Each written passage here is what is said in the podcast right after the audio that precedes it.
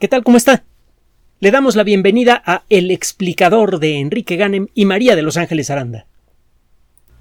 En algunas ocasiones extraordinarias en el último siglo, siglo y medio, algún desarrollo tecnológico ha aparecido a los ojos del público aparentemente de la nada y ha acaparado todas las conversaciones. Probablemente la última vez que esto ocurrió de veras en grande fue cuando apareció la noticia del uso de la primera bomba atómica. La tecnología tenía desarrollándose ya algún tiempo, y no solamente en los Estados Unidos, Alemania estaba haciendo un gran esfuerzo por eh, desarrollar la bomba atómica, y no sabemos si no llegó a buen fin bueno, eso de buen es discutible, pero no sabemos si no pudieron conseguir la bomba atómica por la falta de capacidad de los científicos que trabajaban en ella o por la conciencia de alguno de los científicos que estaban trabajando en ese proyecto. Hay una película excelente que hemos recomendado en otras ocasiones que se llama Copenhague.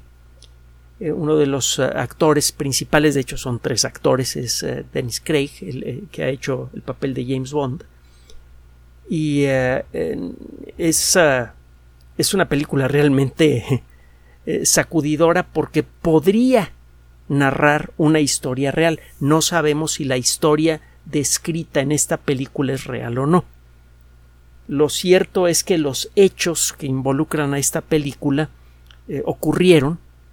No sabemos si los diálogos fueron reales, pero se trata del diálogo entre dos de los científicos más grandes de la historia, cuando menos en el mundo de la física, Werner Heisenberg y Niels Bohr, y es un diálogo que, de haber salido mal, podría haberle dado la clave a Alemania para hacer la bomba atómica.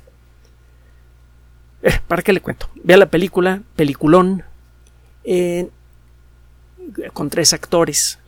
Eh, el trabajo lo sacan los actores mismos no, es una película de efectos especiales, no los necesita.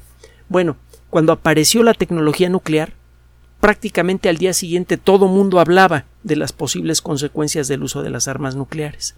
Y de hecho, la sola existencia de, las eh, armas nucleares cambió la estructura entera de las sociedades del mundo en las décadas que siguieron.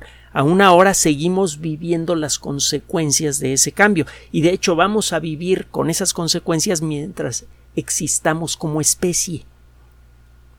Cambió por completo la historia de la humanidad. La posibilidad de destruir al mundo literalmente en media hora y apretando un botón apareció por esas fechas y sigue existiendo y se ha vuelto muy patente en los últimos días, en el último año, como consecuencia de los eventos que usted ya conoce. Bueno, la inteligencia artificial es una disciplina en el mundo de la computación que viene trabajando de manera activa sistemática desde la década de los sesentas. La idea de poder reflejar en una computadora lo que creemos que ocurre en la mente humana es eh, una idea vieja, que de hecho antecede al desarrollo de las computadoras, pero que no pudo empezar a verse realmente justificada sino hasta principios del siglo XXI. En, eh, las últimas dos décadas del siglo XX aparecieron algunos sistemas de cómputo que mostraban algunos talentos muy atractivos y a veces un poco inquietantes, por ejemplo, sistemas capaces de hacer buenos diagnósticos médicos pero de manera muy limitada, sistemas que eran capaces de hacer demostraciones algebraicas de teoremas geométricos. Y en alguna ocasión uno de esos sistemas ofreció una demostración que, bueno, nadie se le esperaba. Esos sistemas primitivos, basados en eh, perspectivas que estamos viendo que eh, muy superadas en estas fechas, estaban muy limitados. Y eh, de hecho, en dos ocasiones importantes a lo largo de la breve historia de la inteligencia artificial como disciplina, han ocurrido etapas en las que prácticamente se ha quedado sin apoyo económico la disciplina, porque prometía mucho y a la mera hora no ofrecía nada. Total que de inteligencia artificial se viene hablando cada vez con más frecuencia desde principios de siglo como consecuencia del desarrollo de computadoras eh, personales extraordinariamente poderosas. ¿Cuántas veces hemos hablado de lo que puede hacer esta maquinita que le digo que es del 2007? Ya tiene sus añitos. Y aún así puede hacer entre 50 y 70 mil millones de operaciones aritméticas por segundo si solo se usa el cerebro central de la computadora. Si uno se apoya en el procesador de video, el circuito encargado de dibujar imágenes en la pantalla que tiene eh, características que se pueden explotar para hacer cálculos, el, número de operaciones aritméticas que se pueden hacer por segundo crece muchísimo. Las computadoras eh, más recientes son desde luego mucho más poderosas. El caso es que gracias a esto y a su enorme capacidad de memoria, una de estas máquinas tiene más memoria que la suma de la memoria que había en todas las computadoras del planeta en la década de los 60 y 70 en una sola computadora. la capacidad de memoria, la capacidad de proceso eh, permitieron empezar a probar en estas máquinas las ideas que se venían barajando en el mundo de la inteligencia artificial desde antes, por ejemplo, la de las famosas redes neuronales.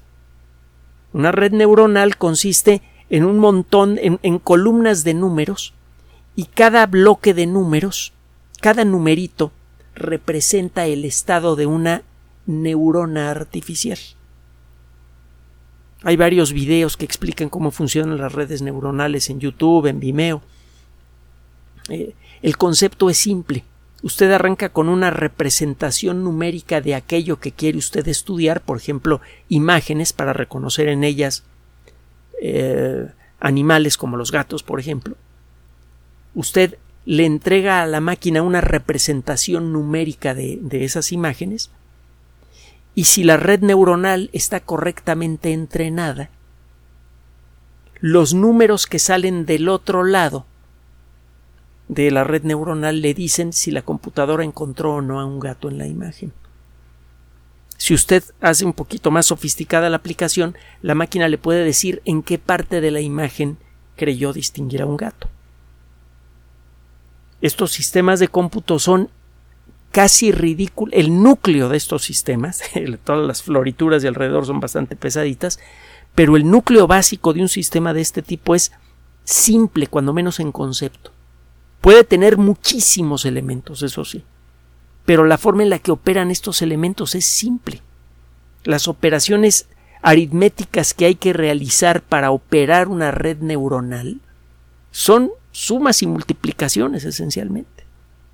Es la cosa más simple que se puede usted imaginar. El desarrollo de la inteligencia artificial entonces viene desarrollándose un poco debajo del agua cuando menos no ocupa mucho la atención del gran público en lo que va del siglo XXI. Hasta hace apenas unos cuantos días, bueno, hace unos pocos meses, a finales de, del año pasado, cuando fue presentada esta herramienta de cómputo, algunas personas sienten que la presentación fue precipitada, otros no, hay toda una discusión al respecto. El famoso chat GPT. Este sistema es la última versión de una serie de sistemas que eh, vienen en desarrollo desde hace ya algún tiempo. La inteligencia artificial ya había dado dos o tres campanazos en las noticias en, en este siglo, cuando, por ejemplo, una computadora logró vencer al campeón mundial de ajedrez y otra máquina logró ganarle al campeón mundial de Go, que es un juego que de alguna manera refleja lo que le estaba diciendo de las redes neuronales. Las reglas básicas del Go son muy simples. El comportamiento de un tablero de Go, el razonamiento de las personas que juegan Go es extraordinariamente complejo. La, complejidad nace de la simplicidad repetida. Tiene usted muchos elementos simples conectados de, de, maneras simples pero claras. Usted puede generar comportamiento complejo o representarlo. Es lo que pasa con las redes neuronales y parece que es lo que pasa con nuestro cerebro. El funcionamiento básico de las neuronas, cuando menos de lejos, parece muy simple. O están enviando señales a las neuronas cercanas o no. El que una neurona se active para enviarle eh, señales a las neuronas cercanas depende de cuánto estímulo recibe de otras neuronas cuando esta, la neurona de la que estamos hablando está apagada. Hay algunas neuronas que siempre están enviando señales a sus vecinas y cuando reciben suficientes señales de sus vecinas se apagan un ratito y luego se vuelven a activar. Hay neuronas que siempre están dormidas hasta que se activan y neuronas que siempre están activas hasta que alguien las apaga temporalmente. Eh, aparece la inteligencia artificial de nuevo en las noticias, pero ahora en estas fechas porque por primera vez en la historia un sistema de inteligencia artificial puede empezar a hacer cosas que hacen los humanos en su trabajo diario. Es muy poca la gente que se dedica al ajedrez, y mucho menos la que se dedica al ajedrez de manera sistemática, y ni digamos de manera profesional. Hay mucha gente en el mundo que juega al ajedrez, pero si me dice usted cuántas personas juegan regularmente al ajedrez de cada 100.000, el número es bajo. Lo mismo pasa con el Go. Es un juego muy popular en, en, los países de, de, Asia y es, eh, eh, se ha vuelto popular en el mundo gracias en parte a las computadoras. Las máquinas que juegan Go, los, los programas de cómputo que juegan Go, son también ya, ya algo añejos. Yo recuerdo haber visto algunos pues desde finales del siglo pasado. No jugaron muy bien, que digamos, hasta que llegaron los sistemas de inteligencia artificial. Pero bueno, lo que le quiero decir es que estos, eh, estas noticias eh, llamativas de la inteligencia artificial eh, que le dieron la vuelta al mundo en su momento eran noticias sobre computadoras que ganaban a expertos en algún juego. No tenían aplicación práctica real. Hasta que llegó ChatGPT. Fue entonces que empezó. pasaron varias cosas. Por un lado, la comunidad, la sociedad, se dio cuenta que estaban apareciendo herramientas de cómputo capaces de hacer el trabajo que muchas personas hacen todos los días para recibir un sueldo.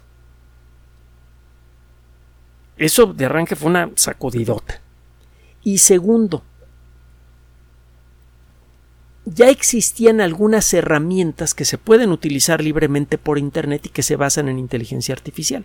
Hemos hablado, por ejemplo, de los sistemas que analizan contratos para detectar debilidades. También han existido sistemas que mejoran imágenes y apoyan a los creadores de video. Estos sistemas inteligentes, bastante limitados, pues sí eh, servían para recortar el tiempo necesario para hacer ciertas labores necesarias para construir un video.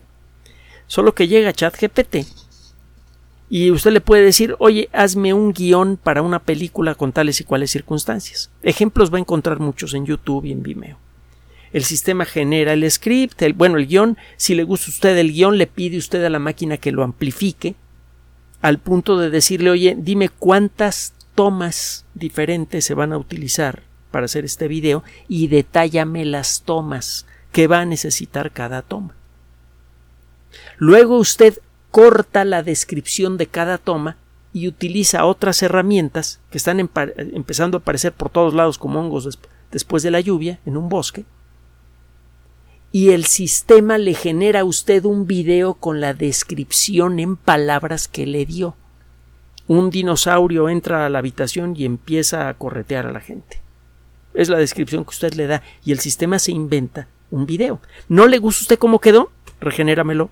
¿No le gusta la segunda versión? Regenéramelo. Hasta que le guste a usted la versión eh, eh, que tiene usted enfrente y entonces descarga el video puede usted pedirle a otro sistema que le haga un trozo de música eh, emocionante, música de una persecución que dure tantos segundos, empata usted el audio, incluso puede usted tomar grabaciones de la voz de una persona conocida o desconocida y puede pedirle a otro sistema diferente que lea un texto que usted le entrega pero con el tono de voz del audio que usted le entrega también.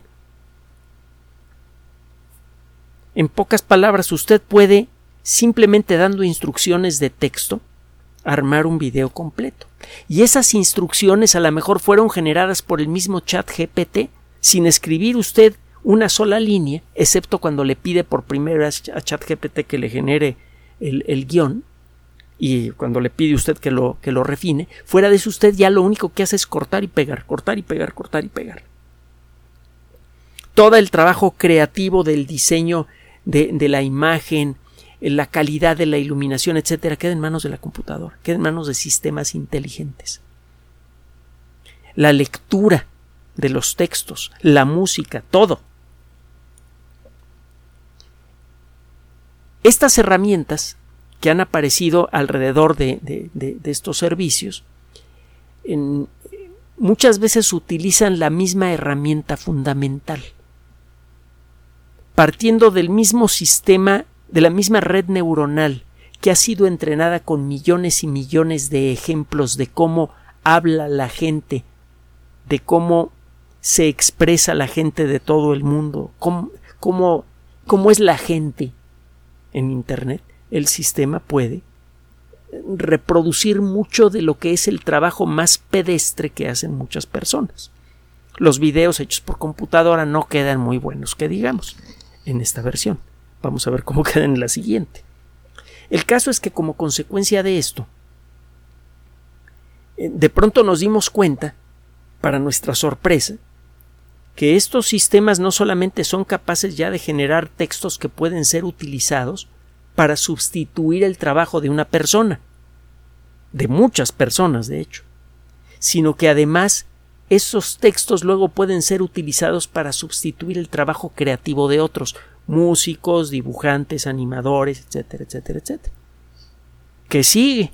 Arquitectos, ingenieros, Incluso la investigación científica está cambiando como consecuencia del uso de la inteligencia artificial. Entonces, en estos días, desde que eh, eh, comenzó el, barullo más fuerte alrededor de ChatGPT, estamos viviendo una situación equivalente a la que vivió la sociedad mundial cuando se reveló la existencia de las armas nucleares en eh, agosto de 1945. todo cambió. La estructura entera de la sociedad mundial cambió. A veces en forma muy sutil, a veces en forma muy tosca y muy, muy agresiva, pero todo cambió. El cambio que puede producir la inteligencia artificial es mucho más profundo, mucho, mucho más profundo, porque por un lado puede afectar la forma en la que trabajamos, al punto de que puede llegar a reducir en mucho la necesidad de la intervención humana para realizar ciertos trabajos. Con, el, con las herramientas como están ahora, se puede aumentar en mucho la producción de videos con menos personas. Una sola persona puede producir muchos más videos de cualquier tipo. Se puede inundar al Internet con videos hechos por computadora y si usted vive de ofrecer videos o de trabajar para alguna compañía que se lo solicita, lo más probable es que su trabajo humano quede ahogado por millones de, de ofertas hechas por computador. Es una de las preocupaciones perfectamente entendibles que tienen muchas personas en la actualidad. Eso por un lado, eso ya es un peligro, pero hay otro más sutil y más profundo los sistemas de inteligencia artificial pueden cambiar la forma en la que pensamos de manera muy profunda también. Mucha gente piensa que los sistemas de inteligencia artificial solamente se pueden volver peligrosos si, si son conscientes.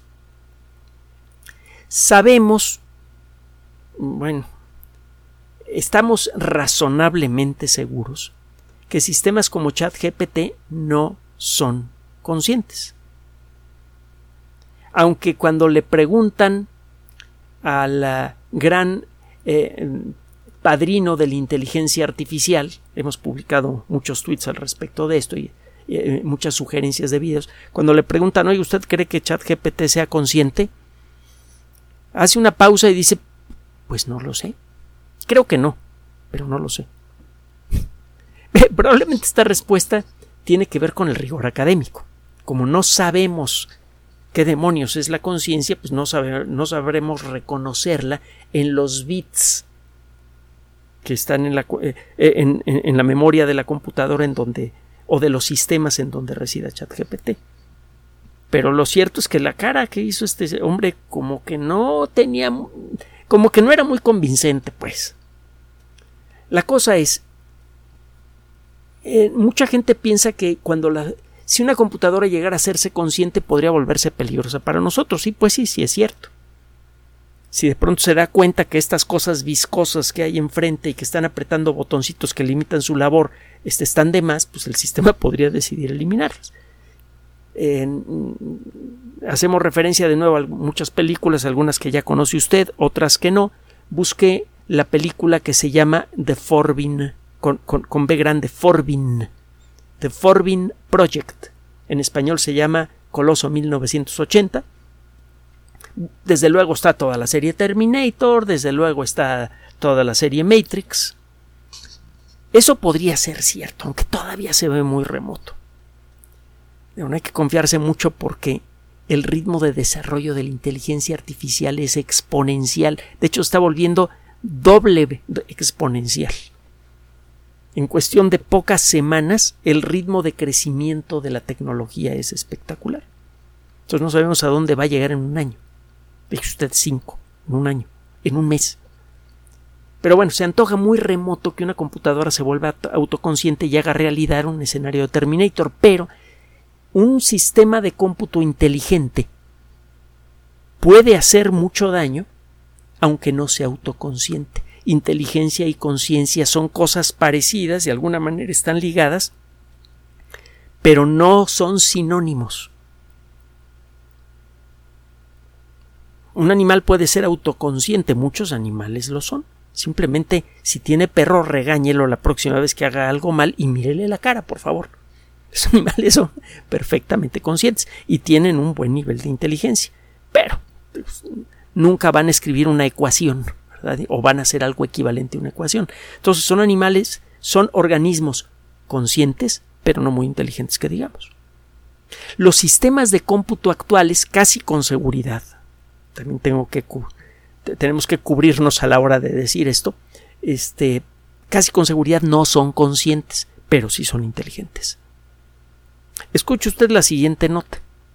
Se trata de un trabajo que acaba de ser presentado en un congreso que se llama, eh, aparece en las memorias de la conferencia sobre factores humanos en los sistemas de cómputo eh, se trata de una conferencia de este año, el 2023. En inglés, la publicación que contiene esto que le voy a mencionar son los proceedings, es decir, las memorias, proceedings of the 2023 CHI Conference on Human Factors in Computing Systems. Puede usted, si, no alcanzó a escuchar lo que le dije, ya sabe que nada más tiene usted que regresarse con, con el control de su dispositivo para que pueda usted escuchar el nombre completo y busque usted los detalles si le interesan. En este congreso se presentaron varios trabajos, desde luego, y este en particular fue realizado por investigadores de la Universidad de... Bueno, eh, un investigador eh, trabaja en la empresa Microsoft en el área de, investigación. Otro investigador trabaja en la Universidad de Bayreuth, que es, por cierto, el, el pueblo en donde cada año eh, se reúnen los fanáticos de Wagner a escuchar las 16 horas de la tetralogía de los nivelungos, las cuatro óperas de los nivelungos, del anillo de los nivelungos, y el tercer autor es de la Universidad de Tel Aviv. Tiene más autores, pero esos son los principales. Bueno, ¿qué pasó en este estudio? Un estudiante de doctorado llamado Maurice Yakesh eh, reclutó invitó a 1500 participantes a escribir un párrafo en donde eh, respondían a una pregunta en particular.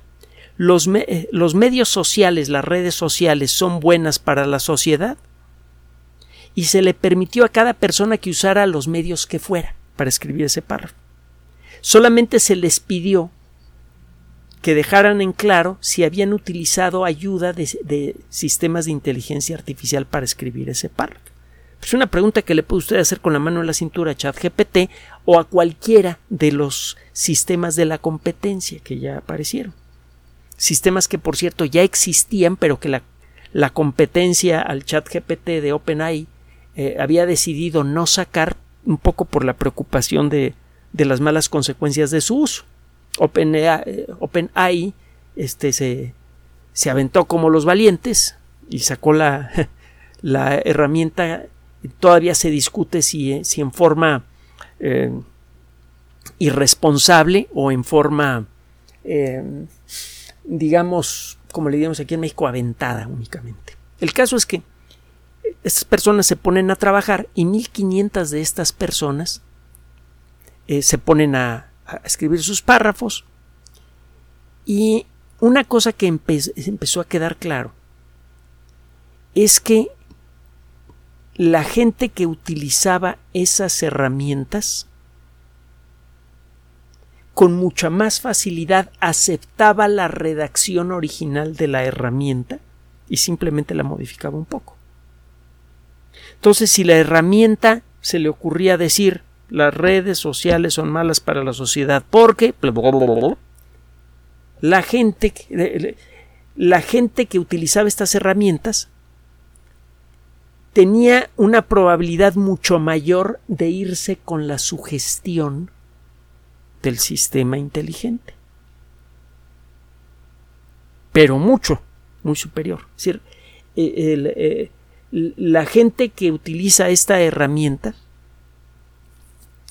es mucho más probable, casi el, tiene una probabilidad de casi el 50% más de aceptar una sugerencia externa para escribir una frase. A todo mundo se le hicieron sugerencias sutiles sobre lo que debían contestar. Las personas que escribieron por su cuenta lo hicieron utilizando su propio criterio, que muchas veces no coincidía con la sugestión a la que estaban sometidos. Pero las personas que lo hicieron utilizando la herramienta de inteligencia artificial se fueron con la sugestión de la inteligencia artificial en la mayoría de los casos. Este es uno de los peligros que han sido señalados por muchas de las personas que están trabajando en el ambiente, entre ellos el señor Hinton, que es el padrino de la inteligencia artificial. hemos publicado en estas fechas muchas ligas sobre eh, las entrevistas que le han hecho a este caballero, que renunció recientemente a, un excelente puesto de trabajo que tenía para poder hablar libremente sobre los riesgos de la inteligencia artificial, la, disciplina que le ayudó a, impulsar. Uno de los riesgos más graves que ve él y muchas personas es el que los sistemas de cómputo de este tipo, las redes neuronales, pueden aprender millones y millones de ejemplos de discursos de persuasión en toda clase de idiomas. Gracias a las características de las nuevas redes neuronales que se pueden autocorregir cuando cometen errores, estos sistemas pueden perfeccionarse en lo que sea, de manera completamente inconsciente.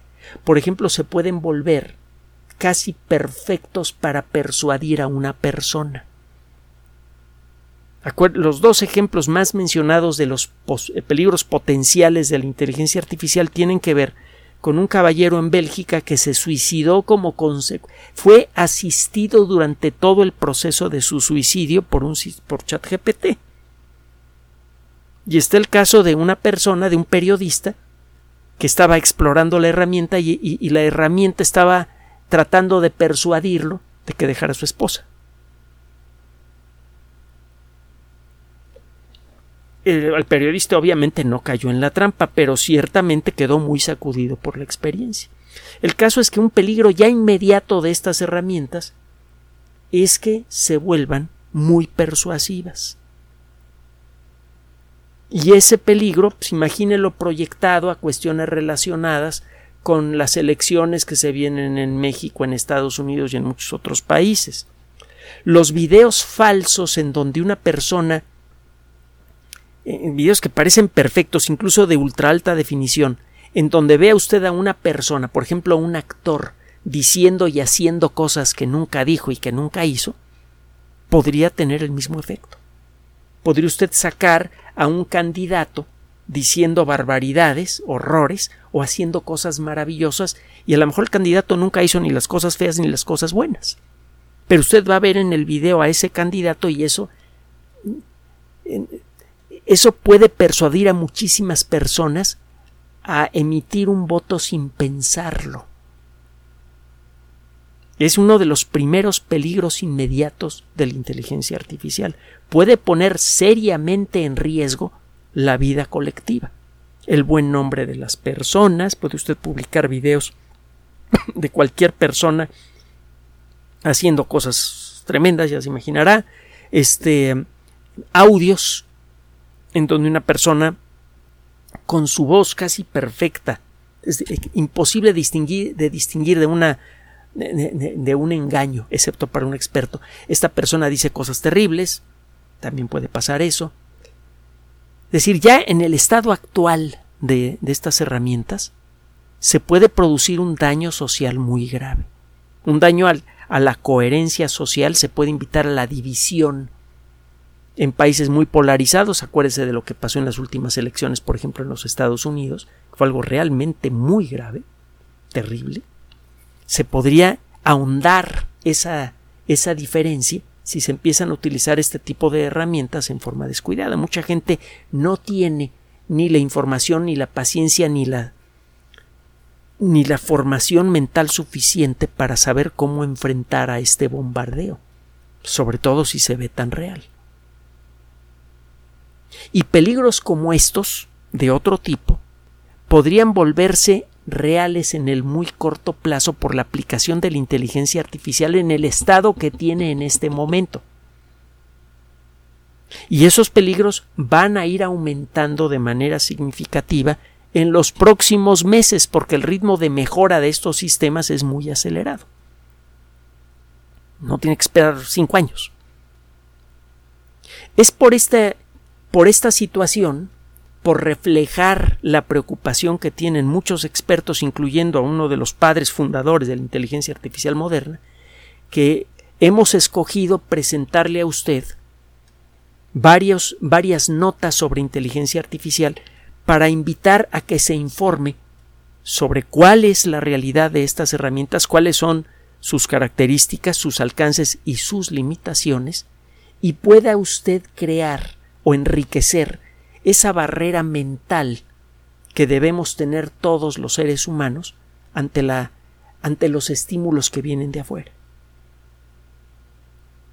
Vuelvo a repetirle lo que le dije hace un momento. La inteligencia artificial puede volverse muy peligrosa aunque no sea autoconsciente. En los próximos tres a cinco años, de aquí a final de esta, de esta década, vamos a ver cambios profundísimos en la forma en la que trabajamos, en la forma en la que estudiamos, en la forma en la que interactuamos con nosotros mismos como consecuencia de estas herramientas. Y si queremos que esos cambios sean positivos, necesitamos conocerlas. Gracias por su atención. Además de nuestro sitio electrónico www.alexplicador.net, por sugerencia suya tenemos abierto un espacio en Patreon, el explicador Enrique Ganem, y en PayPal, el explicador patrocinio gmail.com por los que gracias a su apoyo sostenemos este espacio.